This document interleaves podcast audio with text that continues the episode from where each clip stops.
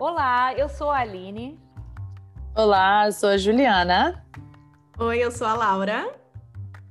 Ei, eu sou a Olivia. Oi, eu sou a Raquel e esse é o Fala Garota Podcast.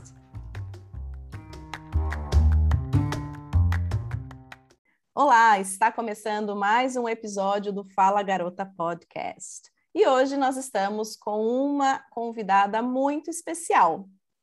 Ela é paulistana e atualmente mora em Perth. É Miss Centenária do Palmeiras, professora e fundadora de uma empresa de consultorias. E além disso, tem muito mais coisa para vir aí, né? Que ela vai contar durante o nosso bate-papo. Ela ainda não sabe, mas nós duas compartilhamos o mesmo sobrenome. Então, até o final dessa gravação, iremos descobrir se fazemos parte da mesma família. o nome dela é Gigi Pires. Seja bem-vinda ao nosso podcast. Ah. Meu nome é Laura. Oi? Oi, prima! Oi, gente! Prima, Oi, família! É. Tá vendo só? A gente se encontrou do outro lado do mundo. Meu nome é Laura e junto comigo estão a Aline e Raquel. Juliana e Olivia talvez apareçam por aqui até o final da nossa conversa. Então, seja bem-vinda, Gigi. Vamos começar. Obrigada pelo convite, meninas. É uma honra estar aqui, principalmente porque isso é um podcast de mulheres e eu sou a mais supporter das meninas que vocês podem imaginar. Aê! Bom, muito bom. Então vamos começar nosso bate-papo falando de futebol. E eu acredito que ela deve estar muito feliz com o título que o Palmeiras conquistou nesse final de semana. E aí, teve celebração aqui na Austrália ou não? Eu vou te falar, vou contar um segredo. Desde que eu cheguei aqui na Austrália, eu só escuto o jogo, eu não assisto. Hum. Aí eu acordei umas três e meia da manhã, o jogo tava aquela escassez, aquela coisa de louco. Falei, vou dormir mais um pouco. Quando eu acordei, acordei com ligação dos meus amigos falando: acordo, o Palmeiras ganhou. Aí, namorado na cama falando, viu? Que namorada é gremista, né? Falei, deixa eu te contar uma coisa. Tá aí para comemorar aqui, ó. Palmeiras campeão, Tri Libertadores, hein? Nossa. Como que não comemora? É verdade. Tá, o sangue verde está aqui, né? A gente, a gente tem sangue vermelho porque é do corpo humano, mas o Palmeiras ele enraiza em você até transforma verde. e, e, ninguém tá vendo, né? Lógico, porque a gente está gravando só no, pelo áudio, mas ela está com, vestindo a camiseta do Palmeiras. Meu pessoal acha. Falando em Palmeiras, eu queria que você contasse para gente qual é o lado positivo em ser a Miss Centenário do Palmeiras. O lado positivo da Giovana Pires ser a Giovana Pires Miss Centenário ser a Miss do Palmeiras é porque isso traz uma honra para minha família. Eu venho de uma família que tem história no Palmeiras. O meu avô ele jogou de 59 a 67. Isso foi um marco muito forte para nossa família. E meu avô só teve filha mulher. E aí todo mundo estava esperando um neto. Para poder ser um jogador de futebol, né? já nasceu homem, nasceu eu. Jogar, jogar não sabe jogar, mas eu sei muito bem da história do futebol, principalmente da história do Palmeiras, né? Para mim, assim, foi, foi uma batalha, porque eu participei de um concurso antes do Miss, eu perdi, e aí eu fiquei meio desiludida, e aí eu lembro que quando eu entrei no Miss Palmeiras, eles falaram, Gigi, tenta de novo. O pessoal do Palmeiras falou, né? Tenta de novo, uhum. tenta de novo. E aí eu fui, fui chegando para a final. Quando eu cheguei na final, a minha mãe, falei para minha mãe, né? Minha mãe estava me levando no concurso. Eu falei: olha, eu já sei como esses concursos funcionam. Eu estou indo lá para competir pelo segundo e terceiro lugar, entendeu? Eu vou, um dos dois eu vou estar, porque não é possível que alguém conheça mais de história do Palmeiras do que eu. Não, não é possível, não é possível. Minha mãe, calma, minha filha, calma. E aí, quando chegou lá, anunciaram o terceiro lugar. Aí eu olhei para minha mãe, assim, tipo, é agora, né? É meu, meu nome, meu nome. É, é meu. Aí anunciaram o segundo lugar. Eu olhei para minha mãe, abaixei a cabeça, já falando, puta vida. Aí, beleza. Aí minha mãe ficou, calma, minha filha, paciência, é uma competição. E aí eu lembro que a moça que estava anunciando o concurso, ela estava grávida. E ela, a gente tinha um carinho, né, uma pela outra. Ela, que ela acompanhou todo o processo do concurso. E aí ela, ela falou assim, olha, primeiro lugar, eu não vou conseguir anunciar. Eu vou pedir para que o presidente do Palmeiras anuncie. Aí depois que aí o presidente do Palmeiras veio, o primeiro lugar foi para Giovana Pires. Eu olhava para minha mãe, Ita para falar. Não acreditava. Caralho, aqui é Palmeiras, Miss, super Miss, maravilhosa. É tanta coisa melhor para falar, me solta um palavrão de primeira. A moça que estava apresentando o concurso falou, Giovana, eu não consegui anunciar o seu nome porque eu estava torcendo tanto para você que era tão evidente, eu acho que eu ia gritar quando fosse falar o seu nome. Então, para mim, assim, ser Miss é muito orgulho, cara. Eu sei que isso daqui é um podcast de mulheres, então uhum. eu queria começar dizendo que quando eu ganhei o concurso do Palmeiras, a primeira notícia que eu recebi foi você é a primeira representante histórica de 16 milhões de torcedores. É muita responsabilidade, é né? Muita responsabilidade, muita, muita. E, e assim, o meu maior medo era errar. Porque tem muita coisa histórica ali que meu, você não lembra a data comemorativa. Isso que eu te perguntar, como é que funciona esse processo? Desculpa a minha ignorância. É, como é que funciona? Você se inscreveu? Você tem que ser convidado? Como é que é? Eles anunciam é assim, são duas categorias. Tem, tem concursos que são criados por outras pessoas e tem o concurso do time. Uhum. Normalmente, todo ano, os concursos de fora, que são mais conhecidos como os concursos da UOL, né, a, a musa da UOL pelo time, é, são os mais comuns. Eles são organizados em parceria com o time e você se inscreve. Isso é baseado em votação. Quando o Palmeiras fez 100 anos, eles anunciaram que não ia ser mais musa, ia ser Miss do centenário do Palmeiras. Então, eles anunciam online, e aí, como eu já tinha perdido um concurso, eles enviam para você uma notificação: vai sair, você quer entrar? Uhum. Eu falei, beleza, vou entrar. Aí tinha que fazer vídeo, tinha que fazer foto. E aí, no dia, teve um dia que eu fui convidada, pra, eu trabalhava como modelo no Brasil, e aí eu fiz a propaganda da vodka Volskov. Então a gente tinha que toda hora dar um shot, toda hora dar um shot. Só que a gravação acabou 4 horas da manhã, às 7 eu tinha que gravar um negócio pro Palmeiras. Eu cheguei lá falando pro meu amigo, começa a cantar o hino daí para eu lembrar o que, que eu tenho que falar. Nunca mais bebi vodka na minha vida, só para você entender. E aí é um processo, né? Começa as eliminatórias, porque imagina, a gente está falando de um de time de futebol brasileiro. A gente está falando de 26 estados. De 400 meninas que se inscreveram, eu fiquei na final de 20. É. Uhum. Esse processo se chama mata-mata. É uma contra a outra, que é literalmente esse processo, né? Essa gravação que a gente teve que fazer. Que aí o torcedor ele vai vir a te conhecer. Legal! grava os vídeos e vai falando, ah, ser palmeirense é palmeirense é maravilhoso, ser palmeirense é ganhar na loteria. Você fala o que você quiser. E aí o torcedor ele tem que ir com essa cara. Mas também vai muito de como você se comporta online, né? Porque na época, no 2014, não era tão forte quanto está agora. Hoje um uhum. ele vai virar o que a gente chama de viral, né? Ele vai viralizar muito mais fácil que antigamente. E eu acabei viralizando, porque eu sou torcedora, eu não sou musa. Eu uhum. sentava na arquibancada para ver jogo, então viralizou.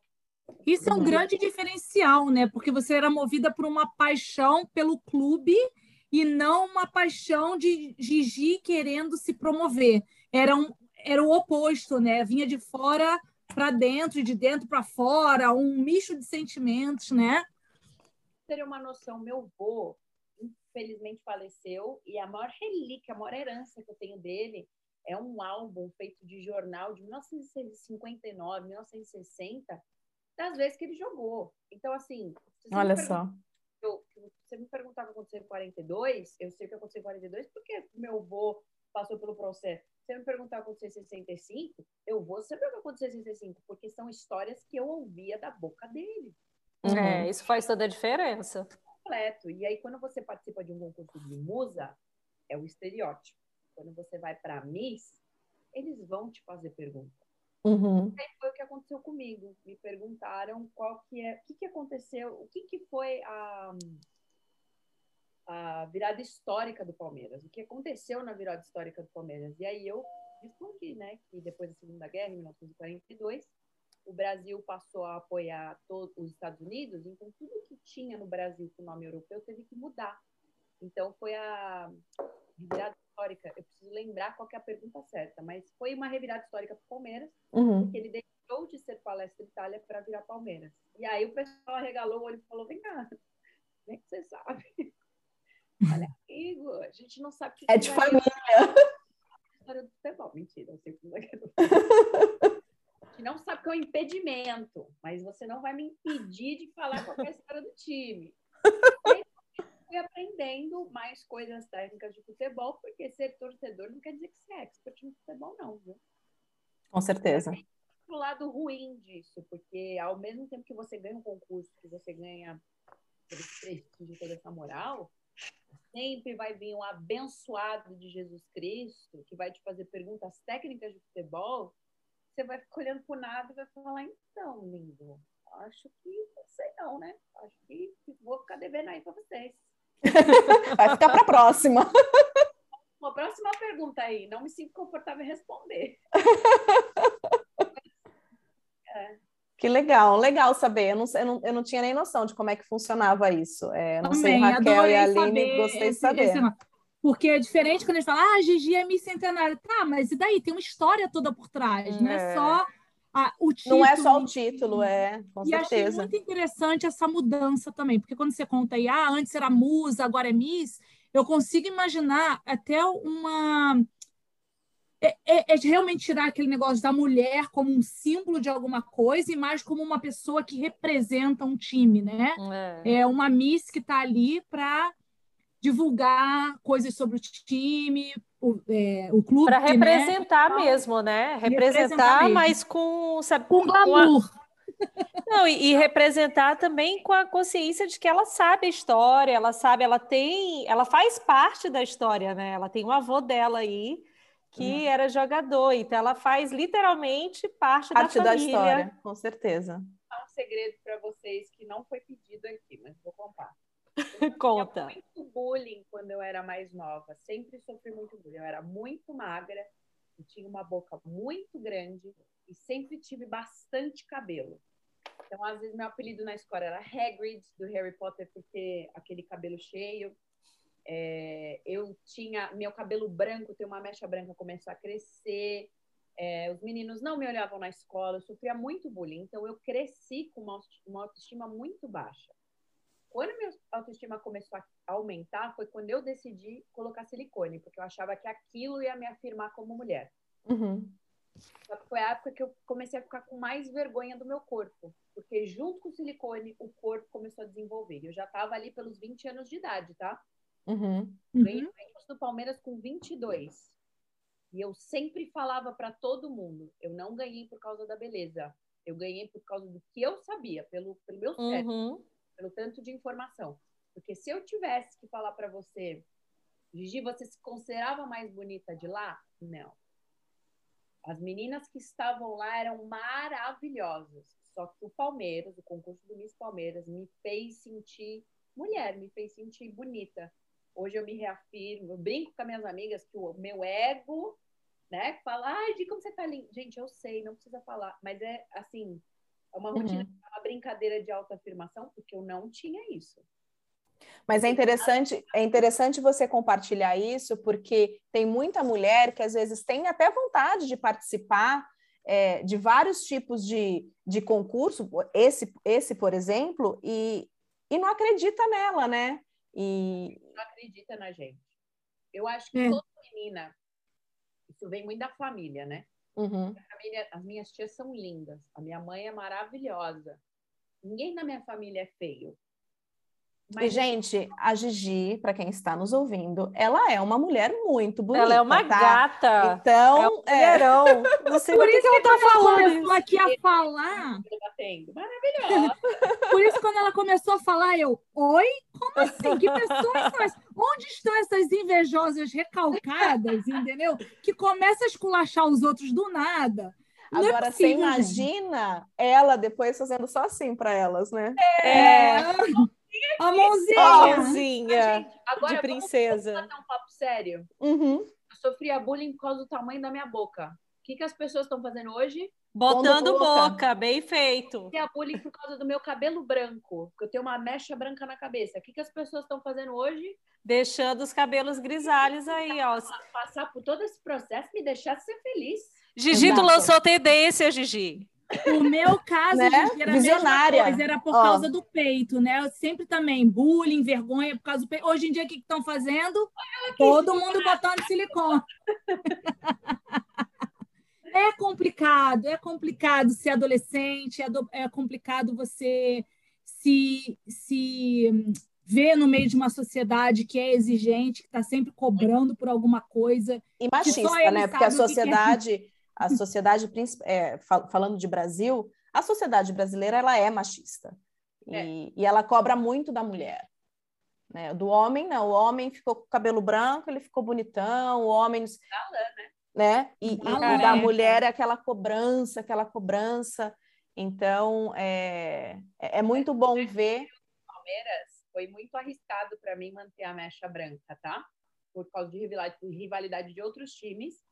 E porque também a torcida própria cobra a gente, né? Uhum. Já fui para balada, por exemplo, o torcedor do Palmeiras me viu vestida de preto e per- me questionar por que, que eu estava vestida de preto. Olha só. Nossa. Então, por trás da missa tem um ser humano, tem uma pessoa que gosta de se vestir de preto. Uhum. A pessoa queria o quê? Que você tivesse de verde todo dia, né? Ah, nasci de verde, morri. Vou me pintar de verde. Amiga, tem torcedora que não pinta a unha de outra cor a não ser branco e verde. Tem torcedora que pinta o cabelo de verde. Então, o que, que Uhum. eles esperam de uma pessoa que dá suporte ao Palmeiras? Que faça o mesmo, que faça Uhum. parte do mesmo. E não é bem assim, né? Com certeza É. não, com certeza. Tem mais alguma outra, fora esse detalhe aí dessa pressão aí das pessoas? Você viu algum impacto negativo do, de ter esse título é, é, na sua vida? Vi, vi vários impactos negativos. Eu vi muita gente aproveitadora nesse processo, principalmente porque você começa a ganhar uma popularidade que você não está acostumada. E o ser humano, isso é estudado, depois de muito tempo de terapia, pessoal, façam terapia. Terapia Sim. é vida, tá? Terapia é uma coisa maravilhosa. Depois de muito tempo de terapia, eu entendi que o ser humano, você pode me chamar de linda dez vezes, mas se Uhum. você me chamar puta, de Maria Chuteira, de feia, de burra, isso vai ecoar na minha cabeça as dez vezes que você me chamou de linda. Com certeza. Verdade. Todas, todas as coisas ruins que me falavam, eu, eu deixei de abrir rede social, por exemplo.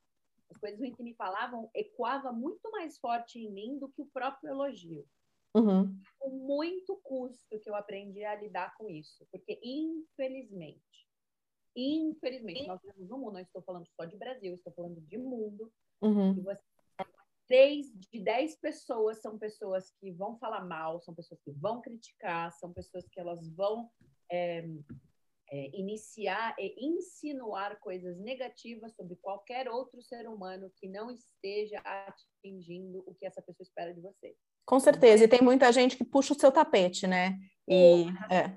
absurda, absurda. Eu já fui convidada, é, tipo assim, uma pessoa se aproximou de mim, é, uma história bem curta, se aproximou de mim e falou assim: Nossa, tem um amigo que quer muito te conhecer, só que ele quer contratar os seus serviços de Miss. Ele vai pagar tanto para você ficar nessa festa por duas horas, mas ele quer muito te conhecer. Aí você fica assim: ele te- quer te conhecer para quê? Qual que é o Uhum.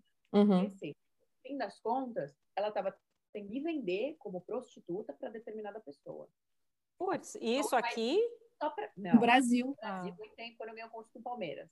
Ah, porque quer conhecer a Miss É. Palmeiras, quer conhecer a Miss Palmeiras. E tá- vai por duas horas. Porque assim, quando você vira Miss, as empresas te contratam para fazer aparições, te contratam. Eu ganhava, eu ganhava 200, 250 dólares, oh, desculpa, reais, para ficar uma hora numa balada. E se eu quisesse ficar mais, eles me davam a bebida que eu queria. Uhum. Uhum. Eu chegava lá, batia cartão. 11 horas da noite estava lá, fazia minha uma hora e o resto da noite eu bebia de graça.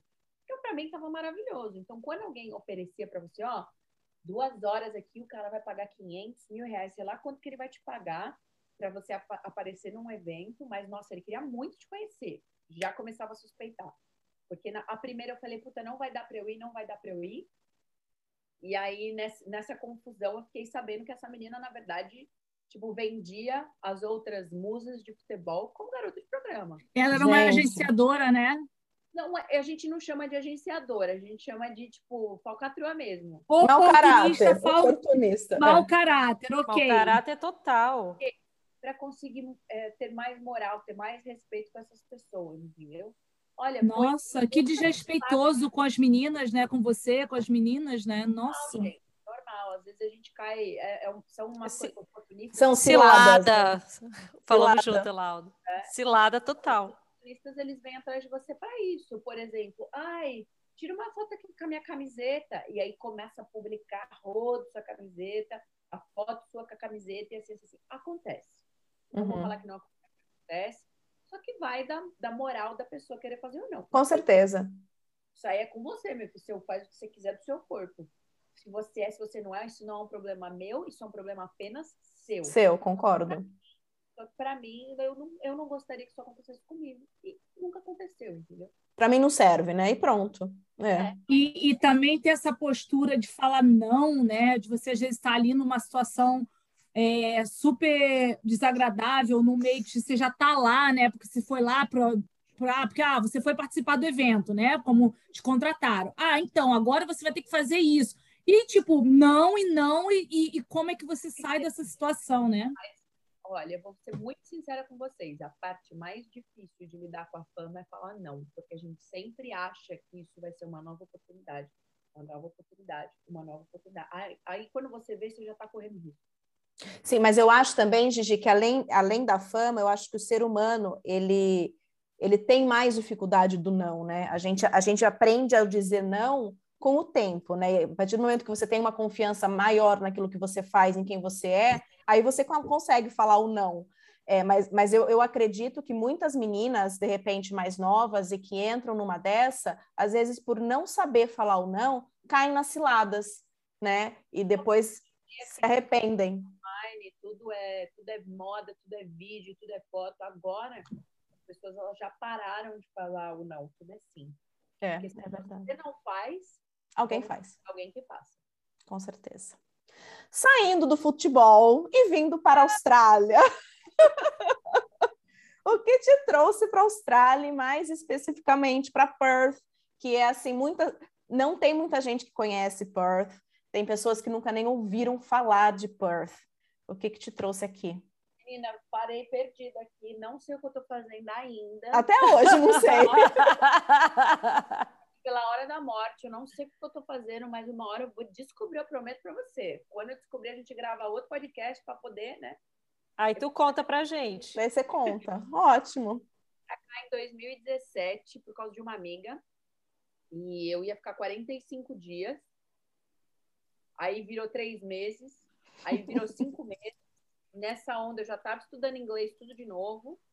Aí eu fui, aí eu conheci o meu ex-namorado. E aí ele ficava de um lado na minha cabeça falando: "Você tem condição de ficar, você é maravilhosa, não sei o que tem". E do outro lado um bando de amigos. Eu sei que eu voltei pro Brasil e eu não tinha não tinha, assim, não ia, não ia ficar. Mas ele encheu tanta minha paciência que eu falei assim: quer saber de uma coisa? Eu vou aplicar o visto daqui, estava no Brasil. Se recusar, já tô no Brasil. Vamos ver no que dá. Só que o problema é que foi aprovado, entendeu? acho que, eu juro por Deus, eu acho que a Austrália quer muito que eu fico aqui, porque eu já penei tanto nesse, nesse lugar, já penei tanto, tanto, tanto que não é possível que eu tenha tanto visto aprovado. Que as pessoas gostem tanto de não, eu não, às vezes eu falo, não, Deus, você está me ensinando uma lição aqui porque eu não estou entendendo. As pessoas que vêm para cá, eu mencionei isso num antigo podcast que eu gravei e eu vou contar aqui para vocês de novo. A gente tem que é, parar de trazer pessoas para falar sobre países é, fora e só falam, era meu sonho. Porque não, não é, gente. Não tem Não é. gente que vive Eu sonho. já vivi isso na pele. Eu sei o que é você mudar para um país e que não é o seu sonho. Porra, cara, eu cheguei aqui na Austrália, eu nunca pensei na Austrália na vida. Eu vim pra cá por causa de uma amiga, e aí ela ve- falou pra mim: não, porque vem por Melbourne, Melbourne é lindo. De Melbourne nós vamos pra Perth, de Perth você vai ver o que você vai fazer. Até hoje me perguntou fazendo aqui. Eu não gosto de praia. Aqui é uma cidade muito parada pra mim. Mas agora eu vou fazer uma pergunta: posso ir embora? Não. Tá vendo?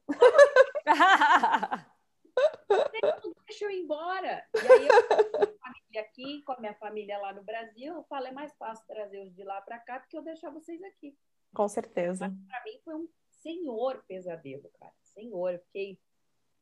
É, nesse tempo que eu fiquei aqui, é, eu te, arrumava emprego não dava certo. Quando eu voltei em 2018, eu fiquei quase cinco meses sem trabalhar, desesperado, usando o dinheiro do Brasil. E era uma conversão maravilhosa, né? Era quase... É, bizarra. É. Só que aí, quando eu comecei a achar meu nicho, eu comecei a achar meu nicho porque eu acho que isso é característica minha. Eu não gosto de ficar parada no mesmo serviço. Eu não gosto de rotina. Uhum. Rotina, para mim, tem que ser coisas que a gente gosta de fazer. Por exemplo, eu gosto de dar aula. Hoje eu gosto de dar aula. Eu sei que segundo e terceiro eu tenho que estar lá dando aula. Só que o que faz para mim não ser rotina é o modo que eu vou dar aula. É o modo que eu vou ensinar meus alunos. Isso uhum. quebra a rotina que deveria ser rotina. Só que eu trabalhava, quando eu, quando eu arrumei emprego finalmente, eu arrumava bico em restaurante. Então, eu comecei num restaurante indiano, que eu carrego um, um ódio desse cara pro resto da minha vida. Eita! o cara é mó uma mole. Eu tô tentando economizar os palavrões aqui, viu? Tem que contar pra gente esse perrengue aí, Gigi. Meu Deus do céu, arrumei um emprego num restaurante chamado Sauma. Eu vou falar para vocês não irem Pode lá. falar, pode falar. Sauma em Northridge. É, eu trabalhava... Já na... vi, esse, já vi esse restaurante aí, não mas nunca entrei. Então não vai, Aline, não vai. vai. Se passar lá na frente, fala, dá licença que eu vou atravessar. Palhaçada. eu arrumei emprego nesse lugar eles estavam procurando. Eu, alguém deu o, o, a referência lá no Brasileiros em Perth. Eu fui lá, mandei o currículo, o cara gostou de mim, mas eu acho que ele gostou de mim, porque no meu currículo eu tenho foto. Quando você trabalha muito tempo com marketing, você sabe que algumas profissões é mais fácil já mandar a foto, porque a pessoa já sabe se é isso aí que ela quer para o serviço dela. Uhum, com certeza. Aí eu mandei o currículo, o cara me chamou, disse que tem. Aí uma semana lá ele começou a tentar me explicar dos vinhos, só que eu trabalhei num restaurante que tinha uma variedade de vinho muito grande. Então eu falei para ele, conheço, não conheço. O que eu, os que eu não conhecia, na verdade, são os vinhos da Austrália, mas ele mexia com muito vinho internacional. E aí começou aí, começou aí, só que eu, é, se eu começar a ir para academia, eu começo a ficar muito grande. As minhas, minha, minhas costas aumentam, minhas pernas aumentam, consequentemente o resto das curvas aumenta. E aí eu comecei a perceber que a cozinha era só cheia de indiano. Os staffs de fora, as pessoas que trabalhavam de fora, qualquer nacionalidade. Um dia Tô cansada, cara. Cansada, carregando prato limpo, sujo para cima e para baixo. Um cara esperando ali na pia para você jogar o negócio. O cara passou a mão na minha bunda uma vez. Eu olhei e foi mal. Falei, foi mal, beleza. Não vi se foi mão aberta, se foi mão fechada, mas eu senti que o cara fez isso. Era uhum. só costa para sair eu comecei a ouvir risadinha. Falta de respeito, gente. Falta de respeito. Desgracento. É. No fim da noite, não, vai ouvindo a história maravilhosa que eu tenho. Aí, no fim da noite, estou lá colocando os pratos de volta e veio o cara de novo. Só que dessa vez ele deixou o braço assim. Então, conforme eu fui passando, não tinha como não esbarrar no braço dele. Ele deixou o braço. Chegou uhum. na ponta da mão dele, ele fez logo a buzina. Puxa vida. Cara, eu falei, você tá louco? Empurrava o cara, como é que você faz isso? Que não sei o que. Só que acontece? Você fala indiano? Você podia ter me ajudado. Porque eu uhum. não falo um cacete. Uhum. E aí comecei a debater com o cara, o cara chamou o gerente, falou que você tá fazendo aí não pode, você tá agredindo o funcionário. Eu falei, meu, ele sexual harassed me, ele, ele me tocou sem a minha permissão, cara. Uhum. É eu, sou, é. eu sou, tenho uma curva maior que você tem o direito de me tocar. Eu só sei que a confusão foi tão grande que nessa época quem ia me buscar no trabalho era esse meu ex-namorado. Ele desceu do carro, ficou puto com o gerente, Aí fomos pro Fair Work, chamamos a polícia, foi uma situação chata, eu fiquei mais dois meses sem trabalhar. Eu falei, eu não trabalho mais, eu não sei o que eu vou fazer, eu vou voltar pro Brasil, eu não quero mais ficar aqui. E aí eu consegui um emprego no famoso gado. Vocês lembram do gado? Sim, Sim o gado, Sim. Maurício. Saudades, Maurício, abre o gado de novo. Nossa, era muito bom. Ah, é muito bom ter um, um restaurante brasileiro aqui representando a gente, né? Bom demais, representa a nossa cultura. eu comecei a ter amigo brasileiro, porque o meu ex-namorado ele não é brasileiro. E aí foi quando eu comecei a me, introdu me introduzir na comunidade brasileira, porque eu já estava ali quase um ano sem amigo brasileiro. Eu tinha meus amiguinhos da escola, mas. Mas e sua amiga? Estava aqui ainda? A que te trouxe para cá? Tava, casou. Ah. Ela- é, foi por isso que eu vim pra cá, casamento dela. Não, mas aí Foi ela casa tava amiga. aqui. Aí você só tinha ela de amiga. Só. Só que casada não dava nem pra ir pra balada contigo, né, Gigi? Aí. Gente, balada em Perth, vamos combinar? São Paulo. Trabalhei na Woods quatro anos. Imagina, baladeira nata. Aí chega aqui. Ai, gente, melhor história da vida. Eu tinha meus amiguinhos lá na escola, quando eu estava em 2017. E aí, meados de setembro, agosto, setembro, eu já estava estudando, eles falaram assim para mim: no Mustang tem uma pint e um hambúrguer por 5 dólares. A gente vai para lá. Vai todo mundo chegar cedo para a gente comer. Eu falei, tá bom, Gi, você vai? Eu falei, ah, não vou, porque eu vou depois. Sei lá o que eu tinha para fazer no dia. Eu falei, eu vou depois. Eu falei, beleza. Só que assim, você vem de São Paulo. Do lado, salto alto, maquiagem dias batendo aqui, glitter no corpo inteiro. Me avisar que o Mustang é uma balada assim. Calço você entra, né? É. E chegaram às sete e meia da noite, quando deu nove horas, começaram a me ligar. Onde você tá, onde você tá, onde você tá? Eu tava me arrumando, falei, daqui a pouco eu tô aí. Cheguei, era tipo assim, umas 15 para as 10. Eu falei, eu vou chegar um pouco cedo, né? Uhum, uhum. Mustang Cedo, era- cedo para Brasil. chegar um pouco cedo para ver o que eles estão fazendo. Menina, eu cheguei com vestido todo cheio de paetê, salto, fiz uma maquiagem maravilhosa, e aí veio segurança. Moça, a banda já acabou. Falei, como assim a banda já acabou? Você chegou atrás, não vai dar para cantar mais. You cannot sing anymore. Eu falei, "Nem Falei, o quê? Meus amigos, nossa, se a gente soubesse que você vinha assim, nossa. E todo mundo de tênis, mochila depois da aula, porque a aula devia acabar o quê? Umas 8h45, 9 horas? Aham. Direto com o Mustang, gente. Me senti na Madonna na festa. Ah, Autoestima lá em cima, ó. ó.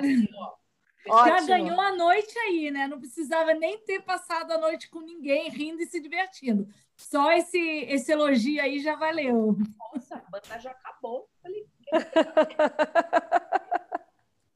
Ô, Gigi, toda vez que a gente sai de um país né, e vai para outro, é, por exemplo, você já tinha toda a sua história no Brasil, as pessoas sabiam é, e sabem quem você é, então você chega lá, sabem da sua história, né? Quem é você, quem é a sua família, e assim vai.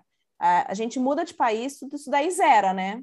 Porque Uhum. você não traz é, a sua história, as pessoas elas realmente não conhecem. E aí você tem que começar a, a contar a sua história, é, a se adaptar com o que vem e se, se reinventar. Como é que foi todo esse processo para você e como que você é, con- conseguiu? Eu não sei se, se, se você acha que você se você está bem hoje, como, onde você está, ou não, porque às vezes a pessoa fala, não, ainda não cheguei no que eu quero ainda, ou para mim tá bom assim. Como é que foi tudo isso para você?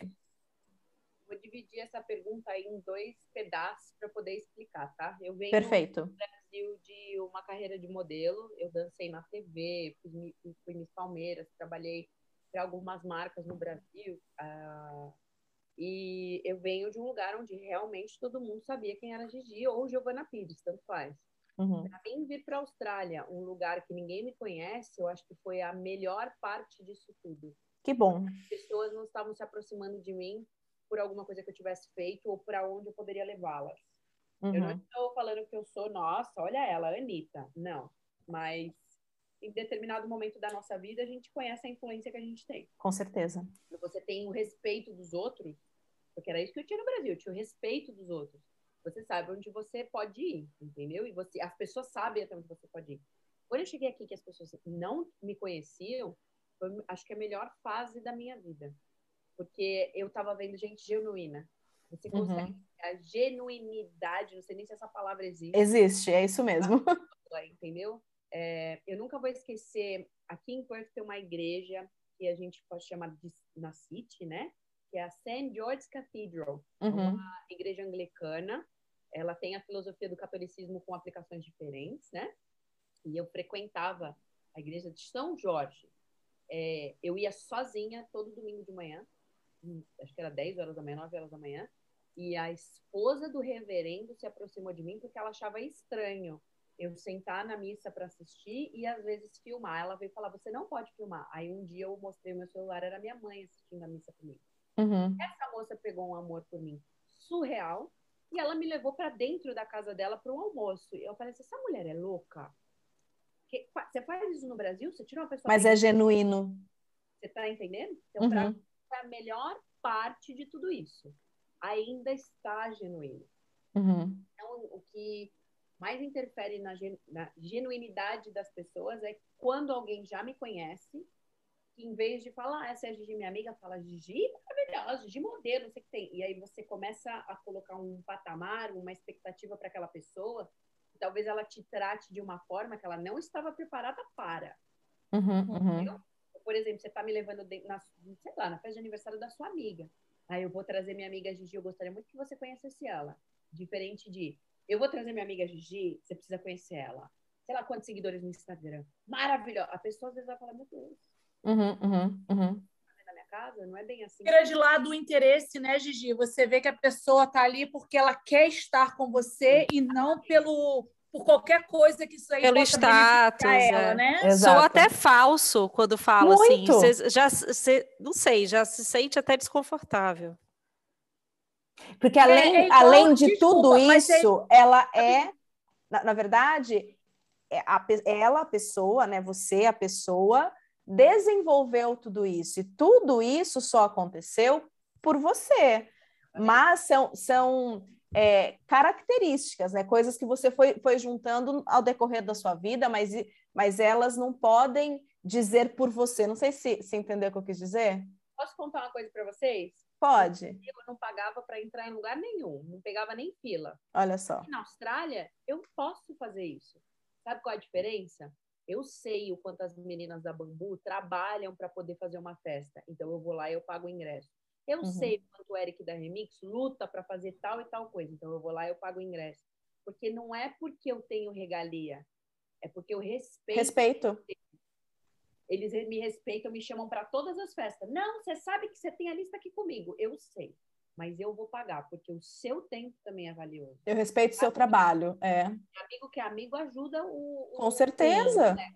Com Eu certeza. Nunca peço nada de graça para os meus amigos. O máximo, eu ainda falo para eles, nunca me deem nada de graça. O máximo que você pode fazer é me dar um desconto. é, Uhum. eu compro um, você me dá dois. Isso, é- mas nunca deixe de cobrar. Nunca. Uhum. Com certeza. E eu vejo isso como uma positividade. Você acha que Sim. não é legal entrar sem ter fila? Lógico que é. é. Uhum. Ah, Até eu que sou mais besta. A Uhum. diferença é, você aprecia o tempo dos outros?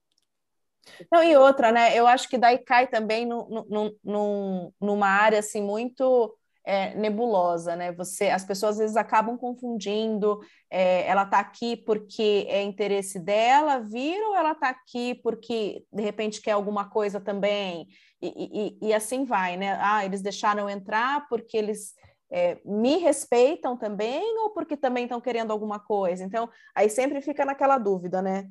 De ambas as partes, eu acho. engraçado. Esse final de semana eu, eu ajudei a Mari Custódio. Aliás, beijo, Mari, te amo. Na feira da, do Market, Brazilian Market, ali Uhum. nós lá. E todo mundo veio pra, virou para mim e falou assim: Mas Gi, você tá em todas? Falei: Eu tô em todas porque meus amigos pedem para eu ajudar. É. Se você precisar da minha ajuda, eu vou estar lá por você. Uhum. Agora, se você não pedir minha ajuda, eu não vou estar. Com certeza, é. E a segunda parte da, minha, da pergunta que você fez para mim é se eu já estou no momento que eu queria, Uhum. feliz aqui. Vamos à sinceridade. Perth não é o lugar que eu amo. Uhum. Sydney. Sydney é o mais próximo do que eu queria de vida para mim. Porém, eu estou numa fase da minha vida que eu não estou mais pensando em futuro de trabalho. Estou pensando em família, Uhum. em crescer junto. Eu não quero mais crescer sozinho. Você quer construir alguma coisa. quero construir uma, co- alguma coisa. E construir alguma coisa não necessariamente eu preciso pensar em dinheiro. Uhum. Pensar no bem-estar. Eu ganhei a maior bênção divina que eu podia ganhar esse ano, que é ser madrinha do Max. Minha melhor amiga me chamou para ser madrinha do Max. Ele é a coisa mais gostosa. Gente, visualizem uma bochechinha delicinha. Uma É o filho da Silvana, né? É, o filho da Silvana. Ah, ele é um fofucho demais. Coisa mais gostosa. Ele foi a maior bênção que eu ganhei aqui na Austrália, em quatro anos e meio de Austrália. E assim, eu amo Sydney, mas agora eu tenho o Max aqui, né? Agora, como é que eu vou fazer? Eu não vou aguentar. Eu, eu tô há duas semanas, duas ou três semanas sem ver a criança e eu já estou ligando para a Silvana assim, minha querida, boa tarde. Uhum. Essa criança. né? Cadê meu afilhado? Que dia que Você ele vai, vai ficar aqui criar o dia inteiro país, comigo? Eu sou desse tipo. Você, Silvana, a criança não quer ficar com você. Tá vendo chorar? Não quer. Dá pra Dinda. Bora. bora. Já tá visualizando, levando ele no parquinho, né? Fazendo um monte de coisa com ele. Como é que se mudar, o que, que vai fazer? Acabou. Eu tô visualizando o jogo do futebol, a natação, rumando a bicicleta. Eu já passei, ó. As viagens que faremos juntos, sessões de fotos. Já tô aqui visualizando tudo. Max. Já tá lá até celebrando aniversário de 15 anos do Max. Não, eu já tô pensando o que, que eu vou falar pra primeira namorada dele. Eu ia falar isso. Já, você que vai ser a sogra. Eu vou falar, não, não gostei da menina, não vai namorar. Próxima. Próxima. Mas Você também não. Próxima, você também não. Coitado. vai ser só- Mas a Austrália, de alguma forma, ela me traz felicidade. É, eu não estou onde eu gostaria de estar agora. Eu estou em época final de prova da faculdade. Ser universitária na Austrália não é fácil. Não. É um desespero sem fim, entendeu? Umas coisas que você tem que fazer. Fala, gente, eu não aprendi matemática no Brasil. Para que você quer que eu aprenda isso aqui? Não tem necessidade, meu amor. Não, não há necessidade. É um estresse, é frustrante. E além de tudo, a gente tem que reaprender a estudar, né? Porque a forma com que eles estudam aqui e a forma como é cobrada é totalmente diferente do que é feito no Brasil. Então, Mas você- é literalmente isso. E outra, você não, não tá nem. Você tá aprendendo a estudar outra vez, um outro método, em outro idioma. em uma língua que você não fala, que talvez você tenha aprendido na escola, mas é que é numa velocidade que azar o seu se você não acompanhar, entendeu? Não, e até o raciocínio deles, né? A forma com que tudo é passado é totalmente diferente daquilo que a gente está acostumado, né? Então, Mas é, esses são os pontos negativos. Os positivos, como eu te falei, é Max. É, eu tenho um relacionamento extremamente saudável. Eu amo enfatizar isso, porque é um relacionamento extremamente positivo. Eu vivi ótimos relacionamentos no meu passado. Eu não, eu sou o tipo da pessoa que assim não falo com nenhum deles.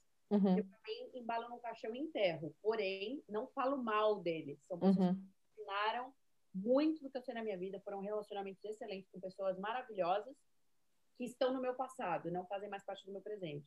Mas o relacionamento que eu tenho hoje é sadio. O Mike e eu temos um relacionamento hoje porque merecemos o respeito um do outro. Porque os dois querem, né? Estar juntos. Olha, eu já vi é. o Mike e a é Gigi legal. juntos e a sensação que dá é de cuidado. Ele cuida Ah, que dela. legal. Eu Muito achei legal. tão bonito, porque assim, eu já tinha conhecido a Gigi num momento diferente, já tinha visto o Mike também num momento diferente, que o Mike ele é amigo de um, de um amigo nosso, né? E totalmente diferente. Nessa época eles nem namoravam. Então, tipo, passou um tempo, eu vi eles dois juntos. Aí encontrei, acabei encontrando os dois na casa de uma amiga. E essa, ele não desgrudava dela, sabe? Era um carinho assim tão bonito. Eu falei assim, e eu fiquei feliz pela Gigi.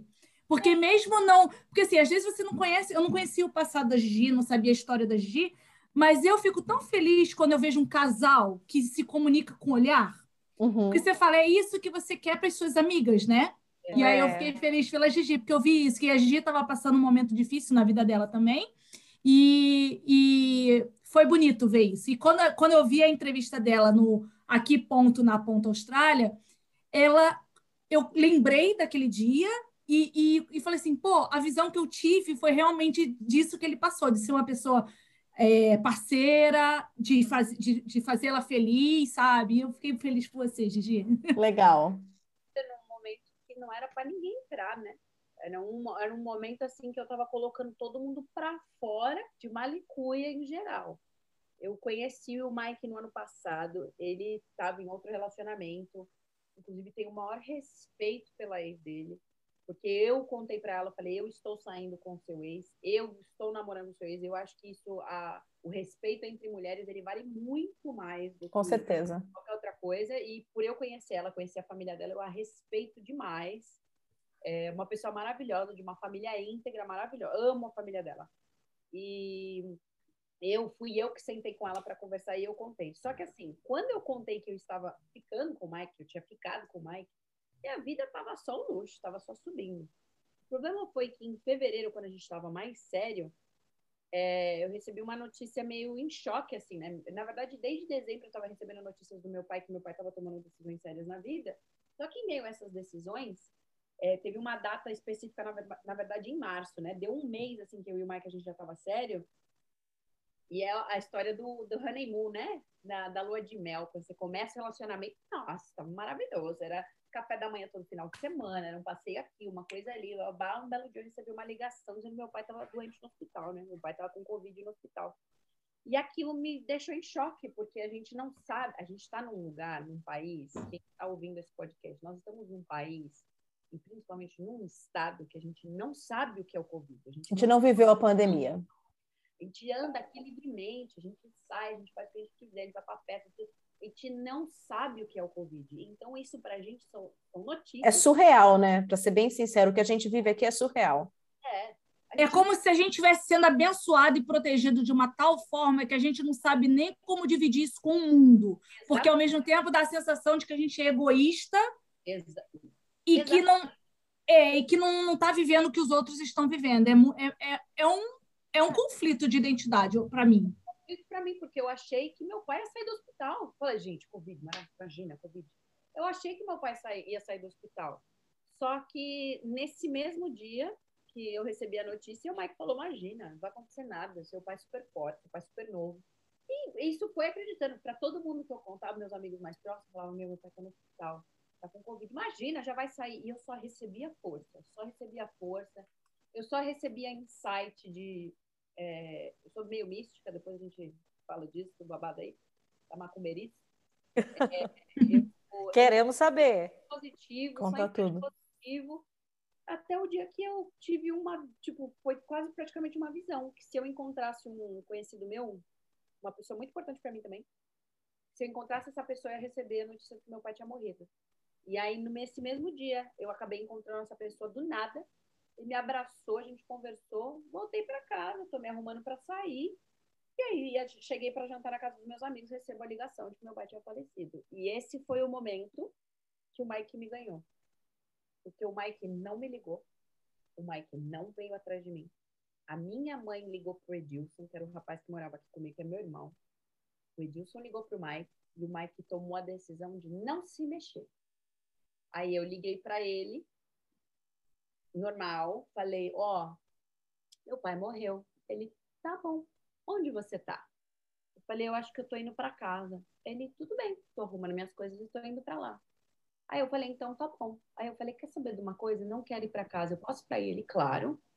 Cheguei lá, me tratou normal, conversou comigo, conversando de várias coisas. E ele olhou para mim, segurou minha mão e falou assim: Olha, eu sei que a gente se conhece há pouco tempo, mas eu tô aqui para te ver no seu pior momento.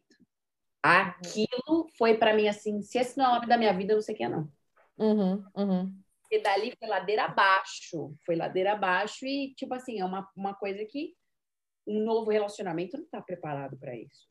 E volta naquilo que você estava falando, né, Gigi, de você poder ser você mesma, você não ter que, que criar um personagem, você não ter que se fingir uma mulher forte ou, ou sei lá o que for para conquistar quem for que seja, seja amiga, seja namorado, ou para conquistar alguém, né? É você ser você quando você mais precisar, né? E ele respeitou, né, o espaço dela é, da dor, né?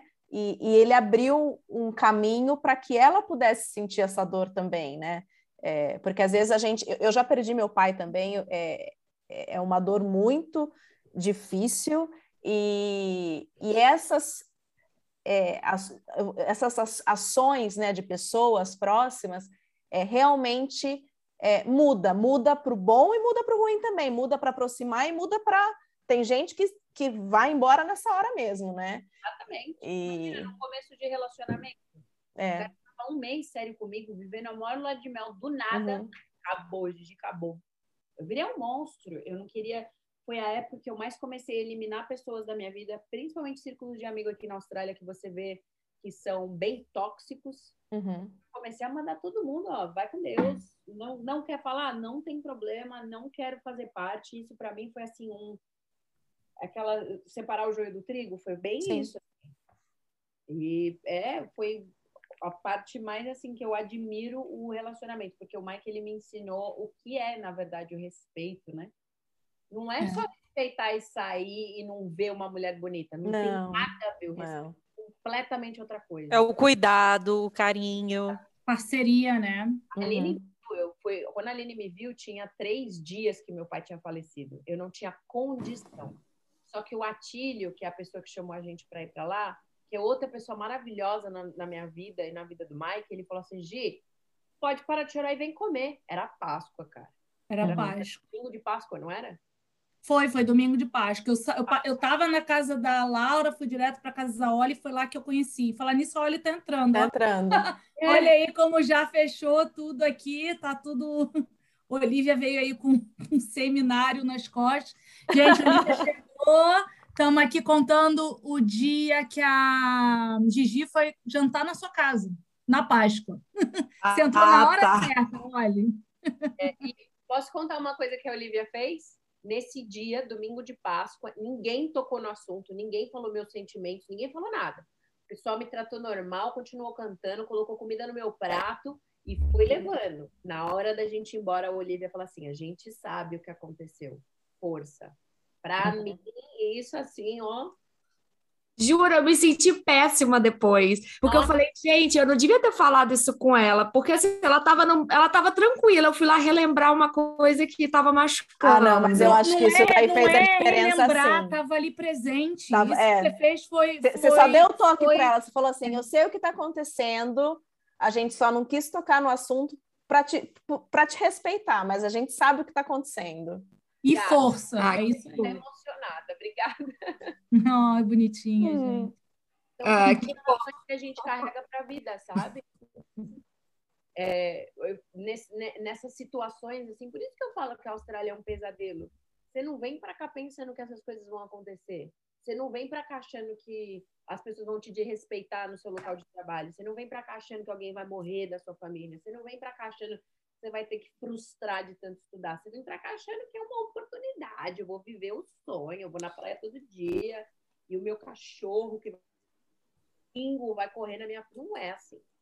Não, é uma escola de vida, na Na verdade. verdade, é a vida real, né, gente? Independente do lugar que você está no mundo, as coisas acontecem e elas. é, aquilo que a gente vê nas redes sociais e, e assim vai é um recorte do que foi escolhido para estar ali para as pessoas verem.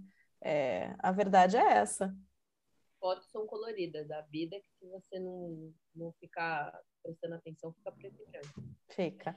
Já que Ô, a gente Gigi, falou, fala, vai, Aline, Eu, que- fala. eu quero que a Gigi conte um pouco desse lado místico aí. Vamos Vai. já emendar aí nessa parte meu mística, Deus. que eu amo. Vamos lá. Gigi nasceu numa família católica, eu sou batizada na igreja católica, mas eu sempre tive um pezinho na espiritualidade. Com nove anos de idade, eu comecei a perceber que eu tinha dons, né? Eu já me comunicava com o meu pai por pensamento. Era tipo assim, pai, me liga. E ele, oi, queria que eu te ligasse? Sempre foi assim. E aí, Ó. passado o tempo, mais ou menos com a idade de 15 anos, é, mais ou menos com a idade de 15 anos, eu já comecei a descobrir que eu era meio diferente, assim. Eu começava a ter uns sonhos premonitórios, não era tão legal. E aí, quando eu tinha 17 para 18 anos, foi quando eu comecei a me apresentar mais para as igrejas, para os templos, né, espirituais. Então, eu era kardecista e eu fui para Umbanda. Então, eu tenho conhecimento da Umbanda ali, fiquei quase dois anos na Umbanda, só que existem algumas coisas que eu não aceito. É, não é nada da religião, é mais de pessoa, né? Ah, tem pessoas que estão ali por brincadeira. Tem pessoas que elas vão ali para arrumar confusão com o outro, fazer mal com o outro. Eu já não concordo.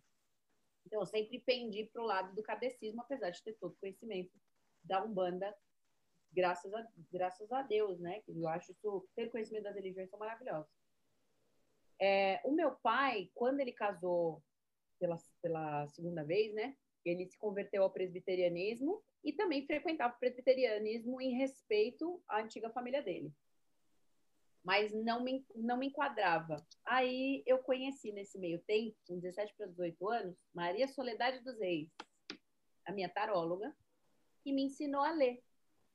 Então, Que eu, tenho- legal! é, eu sou taróloga já tem Nossa, anos para mais. olha. É, e aí, ativa mesmo assim, não tem tantos anos, mas deve ter aí por aí os seus sete anos ativa como taróloga. E eu sou muito conectada com a espiritualidade, eu tenho espiritualidade muito, muito próxima de mim. Eu sinto a presença de uma cigana, que eu carrego ela comigo o maior amor do mundo, e é ela que me guia nas minhas leituras. Eu não levo isso como profissão, é, eu levo isso como uma ajuda. É, Um dom, né? é outro, eu com marketing digital, mas eu não deixo de lado as minhas raízes espíritas, né? Que Uhum. legal. Crente a Deus, mas eu não vou falar para você que, nossa, eu frequento tal igreja. Uhum. A pa- essa passagem do espiritismo, a gente aprende que o nosso templo, a nossa igreja, é a gente. Uhum. A própria Bíblia fala, né? Se você se levar ao pé da letra, quando fala do fiel orando a Deus. Se recolha num local, é muito. Isso eu ouvi também de um pastor, olha isso. Eu ouço um podcast Mano a Mano, do Mano Brown, e ele trouxe um pastor para falar, né? Um pastor que ele está sendo bem é, é, polemi- polemizado, polemizado, como eu falo isso? Polêmico? Polêmico. Maravilhoso, né? Português esqueceu total. Não, Ah, mas normal. acontece com todo mundo. A gente Normal. embola, enfia o inglês no meio, esquece o português, cria um verbo que não existe, misturando os dois, tá tudo ótimo. A gente cria os verbos assim, né? Bucar.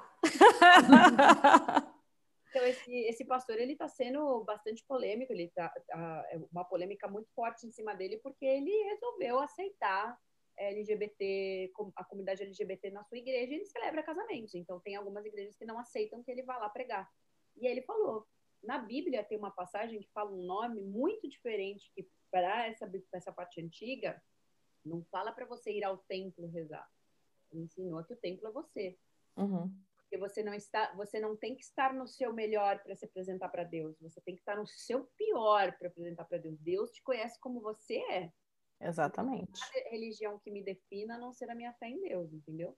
Eu, eu fiz você falar para mim que o seu pai benze, eu vou pegar o benzimento do seu pai, entendeu? Imagina, minha avó católica apostólica romana, a gente pegava qualquer doencinha, qualquer coisinha, assim, uma gripe mais forte, ela subia a rua lá na casa daquela velha que cortava o alho e metia ali na sua cabeça com arruda, água e óleo, e depois ia lá E benzia. É, Eu bem sei essas épocas de benzedeira no Brasil, meu pai era assim. Meu pai em tudo, tudo. Olha só, a Laura tá precisando ser benzida, então qualquer dica Gente, eu pra já ela- passei disso. Não, eu passei. menos, Início tá do ano que o negócio estava horrível pro meu lado. Tem aí a dica valiosa de minha cigana para vocês. Manda. Você vai separar em dois potinhos. Peraí, peraí que eu vou anotar. Eu tô Calma, anotando também, vamos lá. Calma lá. Gente, isso daí é fisicamente comprovado. Diga lá. para você que mora aqui na Austrália, mas eu também vou adaptar para você que mora aí no Brasil. Você vai fazer dois potinhos. Um potinho você vai pegar com a pontinha da sua mão, assim. Sete punhadinhos de sal grosso. Separa lá. O outro potinho você vai pegar camomila, receita para Austrália. Camomila, lavanda, alecrim. E se você achar, flor de laranjeira. Se não tiver, mantenha esses três. Quando você for tomar o seu banho, você lava o seu corpo normalmente. E aí você enche o pote de água, de sal com água e deixa aquela, aquele sal meio que diluir, porque senão vai ficar aquelas pedras no seu corpo. E o outro pote, tenta fazer como se fosse um chá. Ferve as ervas, ferve a água, joga as ervas, desliga o fogo e deixa a erva sentar. Esse líquido você vai jogar nesse outro pote. O sal, ele vai alcalinizar o seu corpo, porque o sal, ele é alcalinizador. Então, você vai limpar o seu corpo. Depois do banho de sabão, em nome de Jesus, hein? Não esqueçam, por favor. Não esqueça do sabão. Você lave o seu corpo com água e sabão, esfrega essa orelha, esse pé, em nome de Jesus, hein? E o sovaco também. Não esquece do sovaco. Senão não dá certo o negócio. Peru, que tiver que esfregar, você esfrega aí. Jogou o sal grosso do pescoço para baixo, já imagina a sua energia daqui da cabeça, descendo. Imagina que essa energia, essa limpeza, essa sujeira, ela começa a descer junto com o sal pro ralo. Sentiu que tá limpo? Dá uma enxaguada, e aí você desliga o seu chuveiro e você vai jogar esse chá de ervas do pescoço para baixo. Ah, pescoço para baixo, eu recomendo não lavar a cabeça. O chakra da gente está aqui Aham. Fala de Umbanda, essa é a coroa, ninguém mexe na nossa coroa, não ser a gente. Uhum. E então você joga do pescoço para baixo. Essas ervas, elas são er- ervas relaxantes. São ervas de são ervas boas para o nosso corpo, principalmente para alimentar o nosso ser, que são ervas positivas. Se você está no Brasil, acrescente na lavanda camomila e alecrim alfazema e guiné. Ô, saudade de alfazema. Deve ter um cheiro bom isso aí, hein? E aí, minha linda, dica mais importante de todas: limpou o corpo, fez a lavagem do chakra, de- do seu corpo, de tudo, vai dormir. Tem que sair, não. Tem que dormir, relaxar, deixar o corpo aceitar a limpeza. Porque tem umas abençoadas que tomou banho. Vai pra balada. Vai pra balada do caramba, vai deitar em casa. E vem cá, Gigi, quantas vezes por semana faz isso? Ou uma vez por mês? Qual é a frequência? Quantos você se sentir. Gente, isso é tão comprovado, porque você já viu quando a gente fica com dor no pé? A gente não faz salmoura no pé? Sim. Por que, que não faz salmoura no corpo? Só que presta atenção, porque se o sal alcaliniza, você não vai fazer salmoura para sair depois, você não vai fazer salmoura para relaxar? Uhum. Você vai lavar o, corpo com sal, limpar o corpo para sair, para receber mais coisa ruim? E aí, olha só, deixa eu ver se eu entendi. Então, um pote coloca as sete pitadas de sal grosso, mais a água para diluir. Aí, no outro pote, faz o chá de camomila com lavanda e alecrim. Aí, terminou de tomar banho, lavou tudo, tá cheirosa. Aí, joga Tá água limpinha. joga água com sal grosso do pescoço para baixo e aí depois vem com chá do pescoço para baixo. E pronto, se enxuga, não enxágua mais. Não enxágua mais. Deixa aquele chá sentar no seu corpo. Tá? Uhum. Ó, ai, mas eu não gosto. Tudo bem, lava. Mas você fica, mentaliza. Faz isso mentalizar que você tá fazendo isso para você se limpar. É. E, e se colocar na banheira, fazer uma infusão? Aí, minha filha, joga o sal primeiro, aí depois você joga as ervas por cima e não ferve a erva, deixa a erva diluir, porque o sal ele vai ficar embaixo enquanto a erva vai ficar em cima. Uhum. Mas não entra sujo, toma um banho de entrar na banheira. O, o segredo é esse. Toma um banhinho direitinho. Tá Tira as ó. nhacas, cracas e tudo. Seja o primeiro a tomar banho nessa Austrália aqui. Oh, meu Deus, é isso aí. É a mudança do seu dia. É isso aí. Gente, quando, tava- quando a gente estava conversando, né, para montar a introdução é, da Gigi, nós vimos que ela é uma pessoa multifacetada, já fez de tudo um pouco. Mas é verdade, teve uma amiga minha que me perguntou assim: Aline, o que, que a Gigi faz? Eu falei assim, gente, ela faz tanta coisa, mas tanta coisa que eu não sei. Até Mas sei DJ, faz não é tudo. isso que a gente estava falando? É, É o DJ. lance do DJ. Conta aí tua história de DJ. E se bobear lá no dia do Mustang, se o cara virasse e falasse assim, falasse assim para ela, você tá, tá- chegou um pouquinho atrasada, mas a cantora da outra banda faltou, ela Só ia lá cantar também. Sabe o que é isso, gente? Já falei lá no outro podcast, eu volto a falar aqui, mas hoje eu cheguei numa outra conclusão também. Isso é falta de. é, não é personificação, é representatividade. Falta de repre- representatividade. Eu tenho certeza, certeza, que na comunidade total de Perth tem um monte de menina muito capaz de ser DJ. Com certeza. porque tem vergonha, porque não dá tempo, porque não sei o quê. Se quisesse, estava lá. Tenho certeza tem da comunidade inteira de Perth, aqui de mulheres, tem mulher que é muito capaz de organizar evento. Por que, que não vai? Ah, não, porque paga pouco. Gente, enquanto tiver necessidade, eu vou estar lá para ajudar.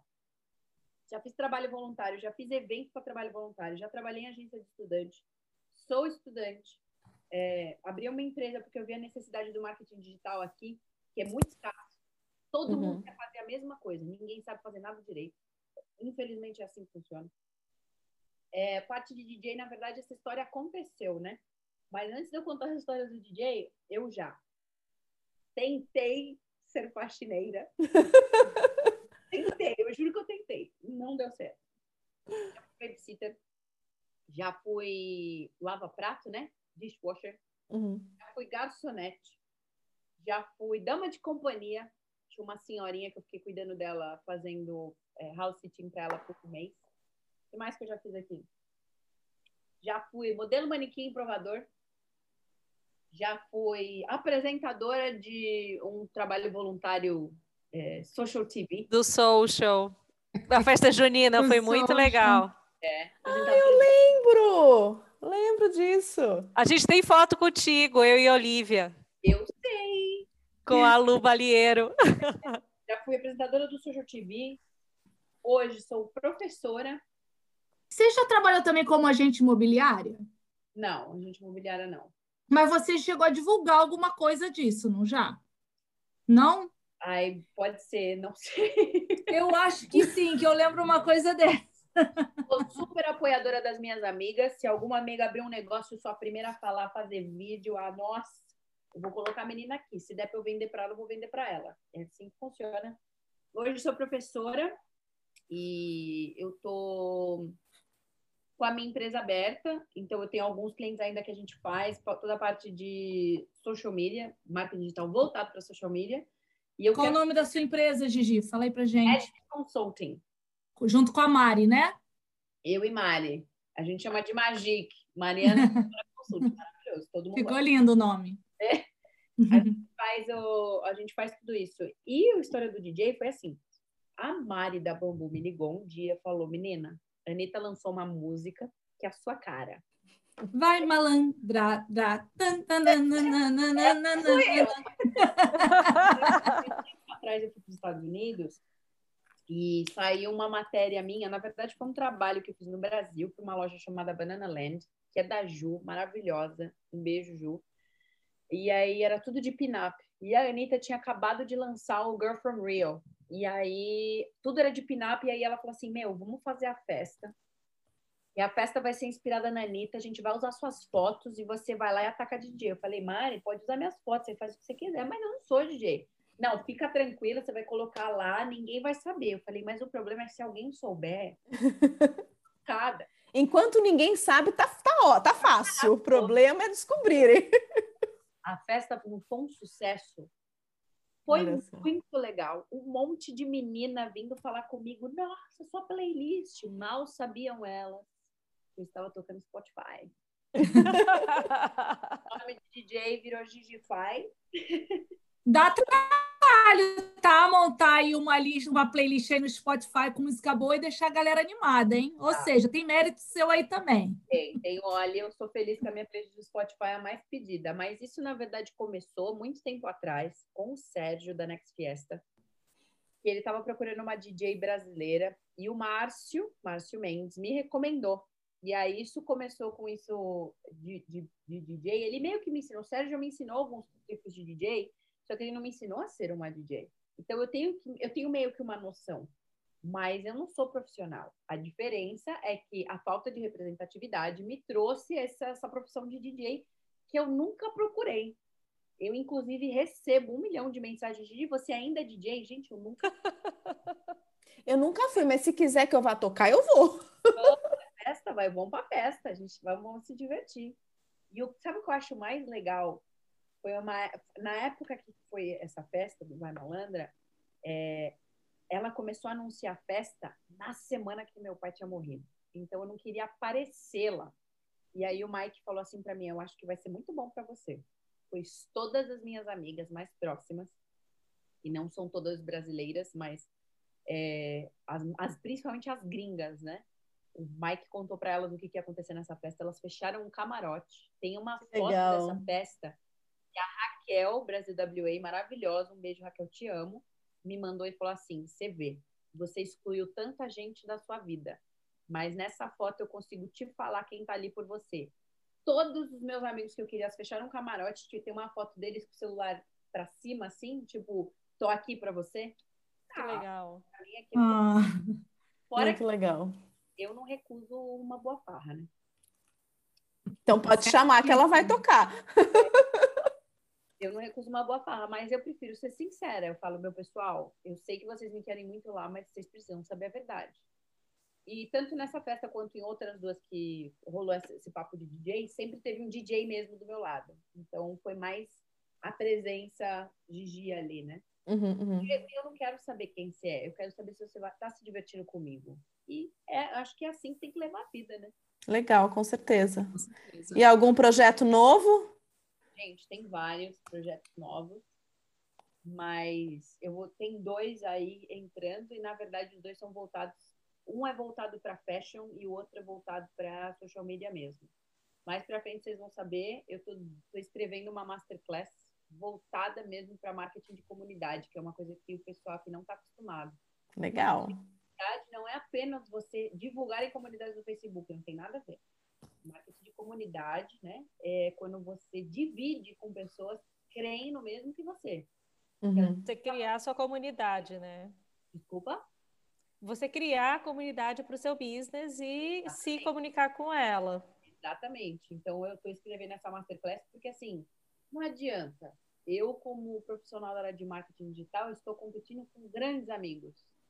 Só que eu não posso falar, olha, fulana, eu não concordo com o que você está fazendo porque para mim não deu certo, sendo que para ela está dando. Então, eu prefiro ensinar coisas que as pessoas não estão acostumadas, porque hoje, graças a Deus, eu tenho a qualificação de professora, e explicar para elas o porquê isso poderia dar certo. Porque quando a gente fala disso, de marketing de comunidade, a primeira coisa que as pessoas veem na cabeça é tipo, ah, vou postar na comunidade brasileira em perto. Não. Não. Uhum. É dividir com pessoas que têm as mesmas crenças que você, que elas te, consomem o mesmo produto que você, independente de classe social, de trabalho e de profissão. Então você tem que saber vender. Porque às vezes, eu vou te falar, por exemplo, eu aprendi pela filosofia da Chanel. Chanel é uma senhora boutique, não é? Uhum. Você tem condições de comprar uma Chanel? Pense com vocês, vocês têm condições de comprar uma Chanel? Óbvio. Não. Lógico que tem. Todo mundo tem condição de comprar uma Chanel, só que você coloca eu... prioridades ou não. É o meu perfume favorito, gente. Eu também. Lá. Eu pensei numa bolsa logo de cara. É, eu pensei não, na eu bolsa. Eu falo em Chanel, eu só lembro do perfume. Oh, eu, eu pensei na bolsa. Eu tenho. Eu pensei no casaco. Eu tenho, no sapato, não. na bolsa.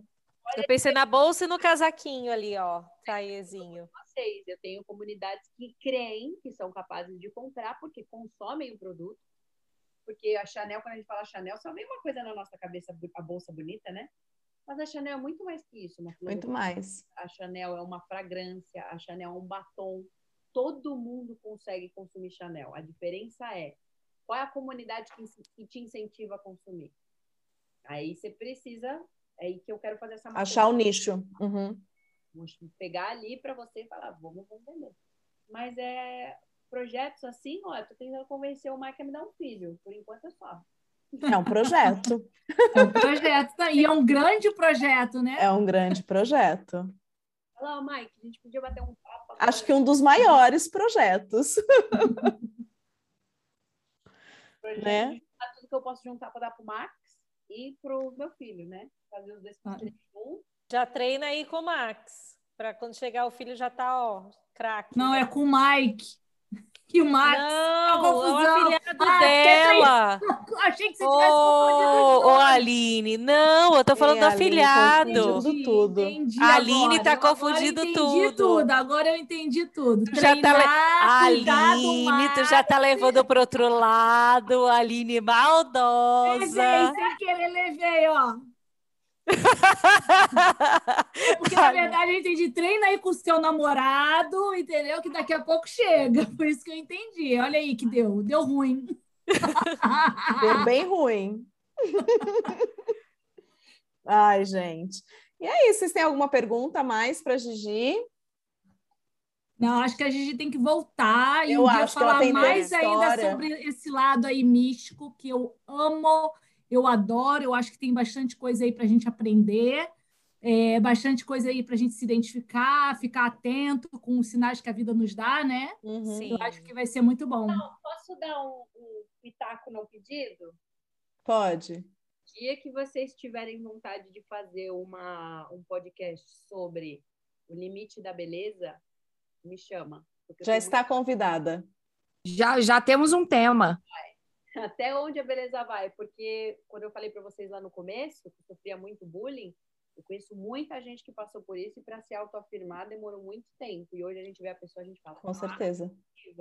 Mas isso custou muito da vida da pessoa. Tanto que eu sou uma delas, falou, eu sofri muito bullying. Eu falei uma vez isso aqui no Você podcast. já falou. E a, a Gigi, na hora que ela começou a contar essa história do bullying, é, assim, eu, eu te conheço muito pouco, né? É, eu, eu nunca imaginei. né? Eu te conheço assim, daqui da tela, né? Eu nunca. im- eu- abraço. Minha, minha prima, a gente descobriu que nó- nós, nós somos Ah, é, vocês têm que ainda fazer a A gente tem que procurar da- a nossa É. árvore aí, ver. Passada, minha prima, aqui do outro lado do mundo. Mas, é, vo- voltando nesse assunto, eu jamais ia imaginar, né, que, que você é, sofreu, com isso. bullying. Foi muito assim, era feio de ver, assim. E nunca apanhei na escola, mas era. acho Mas que é o bullying psicológico, Sim, que é um dos certeza. piores também. como dizia meu avô, eram extremamente psicológicos. Eu sofria bullying, é, esse bullying psicológico da minha mãe. é, ter- eu, fi- a diretora da escola ficava do meu lado na hora da saída, porque tinha umas meninas lá que elas cismaram comigo, o porquê não sei, e, e elas ficavam me xingando, fazendo um monte de coisa. Então a, a diretora da escola ficava do meu lado esperando minha mãe chegar. Foi quase um ano inteiro. As meninas saíram da escola, tudo, mas foi assim. é, elas cismaram, cismaram. Uhum. De E eu era bem nova. Essas maravilhosas que estamos aqui, incríveis. Fala Garota Podcast. Muito bom. Mas esse, esse já fica marcado. A gente Não, volta e fala sobre Adorei o tema. Boa, Gigi. também. Aí, eu já tenho dois podcasts para você voltar: o do místico vendo? e o da beleza. Pronto, olha Pronto. só. Gente, só- deixa eu só dividir aqui com vocês. Desculpa o atraso, porque eu tive um compromisso, não podia faltar. E eu cheguei meio atordoada, porque olha o que aconteceu. Como eu tinha esse compromisso, eu falei, vou deixar o jantar das crianças pronto e vou para o compromisso, porque hoje eu estou sozinha com elas, né? E aí eu falei, vou deixar o jantar pronto. Fri- Fritei um ovo, esquentei um arroz e botei o feijão no fogo. Botei bem baixinho, porque eu falei, ah, enquanto eu me arrumo, o feijão esquenta. Terminei de me arrumar, crianças, estou indo, peguei o carro, fui embora. Cheguei lá no, no, no teatro, foi no anfiteatro da escola, a reunião, onde o celular não pega. Eu lembrei, vou falar um palavrão, puta que pariu, deixei o Feijão. no fogo. Comecei a ligar, o celular não pega lá no lugar. Que desespero. Não, na verdade, a primeira vez eu consegui um sinalzinho, tocou, tocou o telefone da minha filha, ela não atendeu. Eu falei, ferrou, vai pegar fogo aquilo lá tudo. E aquela coisa, saio ou não saio, com vergonha de sair, porque to- a saída é pela frente, todo mundo ia ver, e era uma reunião importante, que é para um, é para um scholarship que a minha filha ganhou, ok. E eu com vergonha de sair, aquela história, mandei mensagem para meu marido, liga, pelo amor de Deus, para Vitória e fala com ela que o feijão tá no fogo. E aquela ansiedade, cara, durou acho que três minutos, mas para mim pareceu uma eternidade, até conseguir o sinal chegar para ele, porque tinha isso, tinha hora que até o sinal chegar para ele, o sinal chegar de volta para mim dizendo, ele dizendo, ok, está tudo sob ordem. Eu falei, tudo bem. Chega em casa agora, a casa tava de fumaça, assim, todo lugar. Até agora tá fedendo a feijão queimado. Não tocou o alarme? É isso que eu ia Não perguntar. tem, não tem aqui em casa. Mas como Ó, que não Oh. tem? Não tem, as meninas. Porque quando eu cheguei, a Vitória falou bem assim: mãe, você esqueceu o feijão no fogo. Eu falei: eu sei, eu mandei mensagem para você. Aí ela falou: não, mas quando a mensagem chegou, eu já tinha desligado o fogão. Mas é porque eu mandei a mensagem, mas a mensagem só chegou para ela depois, porque não tinha sinal. E aí diz ela que desceu na hora que ela, ela sentiu o cheiro e falou: Ah, mamãe deve ter queimado alguma coisa, mas ela não imaginou que estava tudo no fogo. Na hora que ela desceu, ela falou que a casa estava toda enfumaçada. Aí ela Coitada. foi-. Aí eu chego em casa tendo que fazer o jantar para as crianças com a casa enfumaçada. Gente, desculpa, foi por isso que chegou meio. Tá ótimo, não esquenta não. Não, deu tudo certo no final. Mas e tá deu bem. sorte, e deu sorte que não teve que pagar o bombeiro. Não, já Não. pensou? E ainda Também não viu o bombeiro, né? Deu azar, deu, mas é, deu, deu sorte. sorte e azar. É, ficou os dois. E ainda veio com história para contar, então tá ótimo. Aí. Acrescentou, acrescentou, tá valendo. Dicas, temos dicas? Na história de hoje, vocês perceberam que não pode deixar o fogão ligado e esquecê-lo. Boa. Dicas, Cabeça de vento. Quem tem dica hoje? Ah, rapidinho, conselho, gente. Se você, é, isso já aconteceu comigo também. Vamos aqui aproveitar porque isso daí foi, é, pode ser uma coisa recorrente. Colocou um negócio no fogo, tem que tomar banho, tá distraído. Vamos botar um alarme, porque ajuda. Faz É, toda a diferença. Eu tenho, lá eu tenho meu 10 alarmezinho aqui, vou mostrar para vocês. Porque ó, é muito peraí. fácil esquecer e pode ser que o acidente aconteça. Segue É. aí, Laura. Tem Dica. aquele alarmezinho que a gente compra no supermercado, ó. Parece Não, um Raquel tem no band. celular mesmo. Não, eu vou te mostrar o meu. O meu é das antigas. Hey Google. Tem no celular, Raquel. Não precisa de nenhum outro acessório. Gastar dinheiro com nada. Tá na mão. Quem tem dica de livro, de filme, de série, de música, de página de Instagram, Eu de... tenho. do que Quer- A quiserem. Gigi que quer começar? Gigi quer dar dica? Quer que a gente comece? Vamos lá. Eu tenho uma dica de livro e uma de podcast. Manda. Uma de podcast é do Mano a Mano do Mano Brown. Eu sou extremamente fã do Racionais. É, sou de São Paulo. Mas eu gosto dos tópicos que ele traz, porque ele traz pessoas improváveis. Legal. É, o fato que ele trouxe dois políticos lá, que não vou mencionar aqui, porque eu não falo sobre política, mas ele trouxe personagens como Drauzio Varela, que a gente não sabe de onde o cara veio, para onde o cara foi, e ele fala de verdades absolutas que a gente não tem noção. O podcast é maravilhoso e foi dele que eu ouvi o pastor também que eu mencionei para vocês hoje. E Legal. ser bem polêmica, tá? Uhum. Eu quero que vocês procurem um livro chamado Homem que Vendia Mulheres. É uma história policial. É um, eu não falaria romance, mas é uma história policial que fala da história de uma família que você só descobre no final. E sabe qual que vai ser a parte mais legal? Eu Vou Hum. soltar logo um spoiler aqui para vocês do fim do livro. Hum. Ele descobre no final do livro que quem mandou decepar uma parte do corpo dele foi o próprio pai. Ai, gente. Descobrir isso, Imagino. muita coisa aconteceu. E isso, quando você começa a ler o livro, você começa a colocar, a ler os personagens, a descobrir os personagens daquele livro, e com instante, no mesmo instante você começa a, a colocar, tipo assim, nossa, eu tenho um amigo que é exatamente assim. Nossa, eu tenho uma pessoa que seria capaz de fazer isso. É esse aqui do. Ah, não. Eu achei um homem que salvava mulheres. Não, isso é o contrário. É, então, É. O homem que vendia mulheres. vou Mas ele- procurar. Legal. O homem que vendia mulheres, ele na verdade salvava elas, tá? Mas não é esse. Boa dica, gostei. Obrigada, Gigi. Eu mais? vou, eu vou indicar dois é, podcasts. Um é o dos meninos daqui da Austrália. Inclusive, a gente, a gente falou durante o programa do podcast que a Gigi participou. Quem quiser saber um pouquinho mais sobre uma outra, um outro lado também da Gigi, que é o mesmo lado, mas de repente uma história um pouquinho mais elaborada ou algum assunto que ela não abordou aqui, que é o Aqui Ponto na Ponto Austrália. É, mandar um abraço lá para os meninos que também vira e mexe estão com a gente no Instagram, dando apoio moral, dando uma força.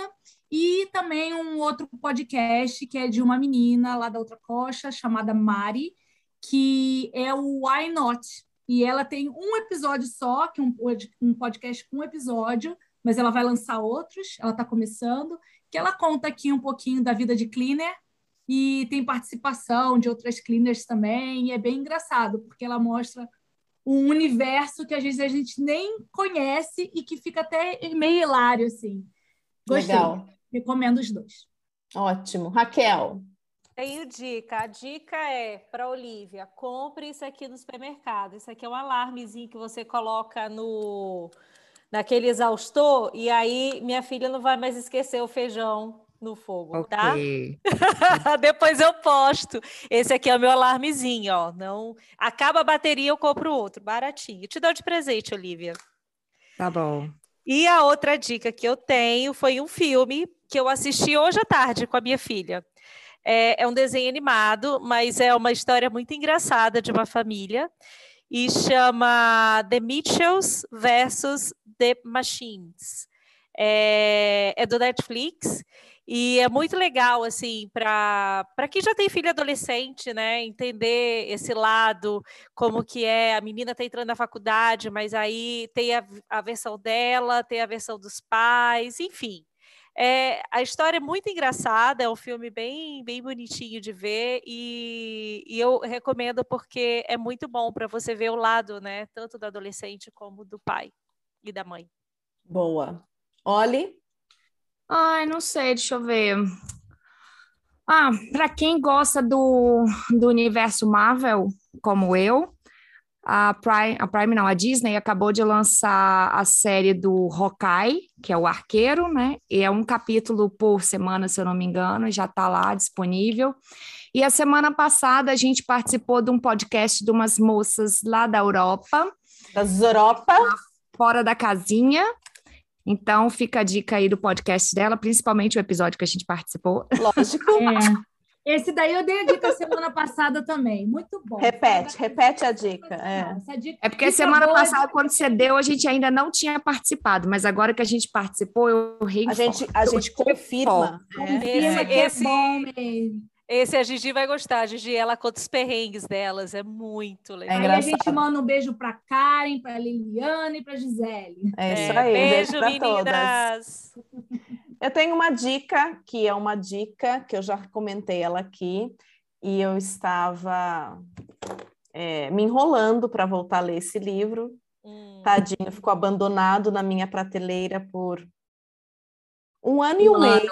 Um ano e um mês, vi a data, um ano e um mês. Porque eu, Daí, em uma livro, semana, tu leu, né?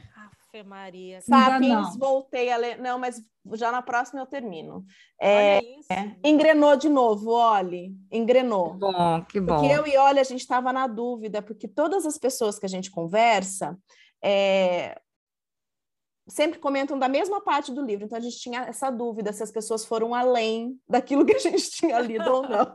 É, a gente leu 20% do livro e todo mundo que eu vejo falar sobre o livro falava justamente desses 20%. Eu falei, acho que todo mundo só leu 20%. É, mas não, e daí quando eu postei essa semana, acho que foi semana passada, é, eu postei a foto do livro, eu recebi seis mensagens de pessoas falando que tinham parado e que precisam retomar. Eu falei, olha só, não estou Porque sozinha. Porque o livro é meio mala, sabe, gente? Não, não o livro é, é, ótimo, é ótimo. O livro é ótimo. Só que aquele livro é muito denso. Você tem que ah. parar, pensar, refletir, enfim. Tá numa parte super bacana agora.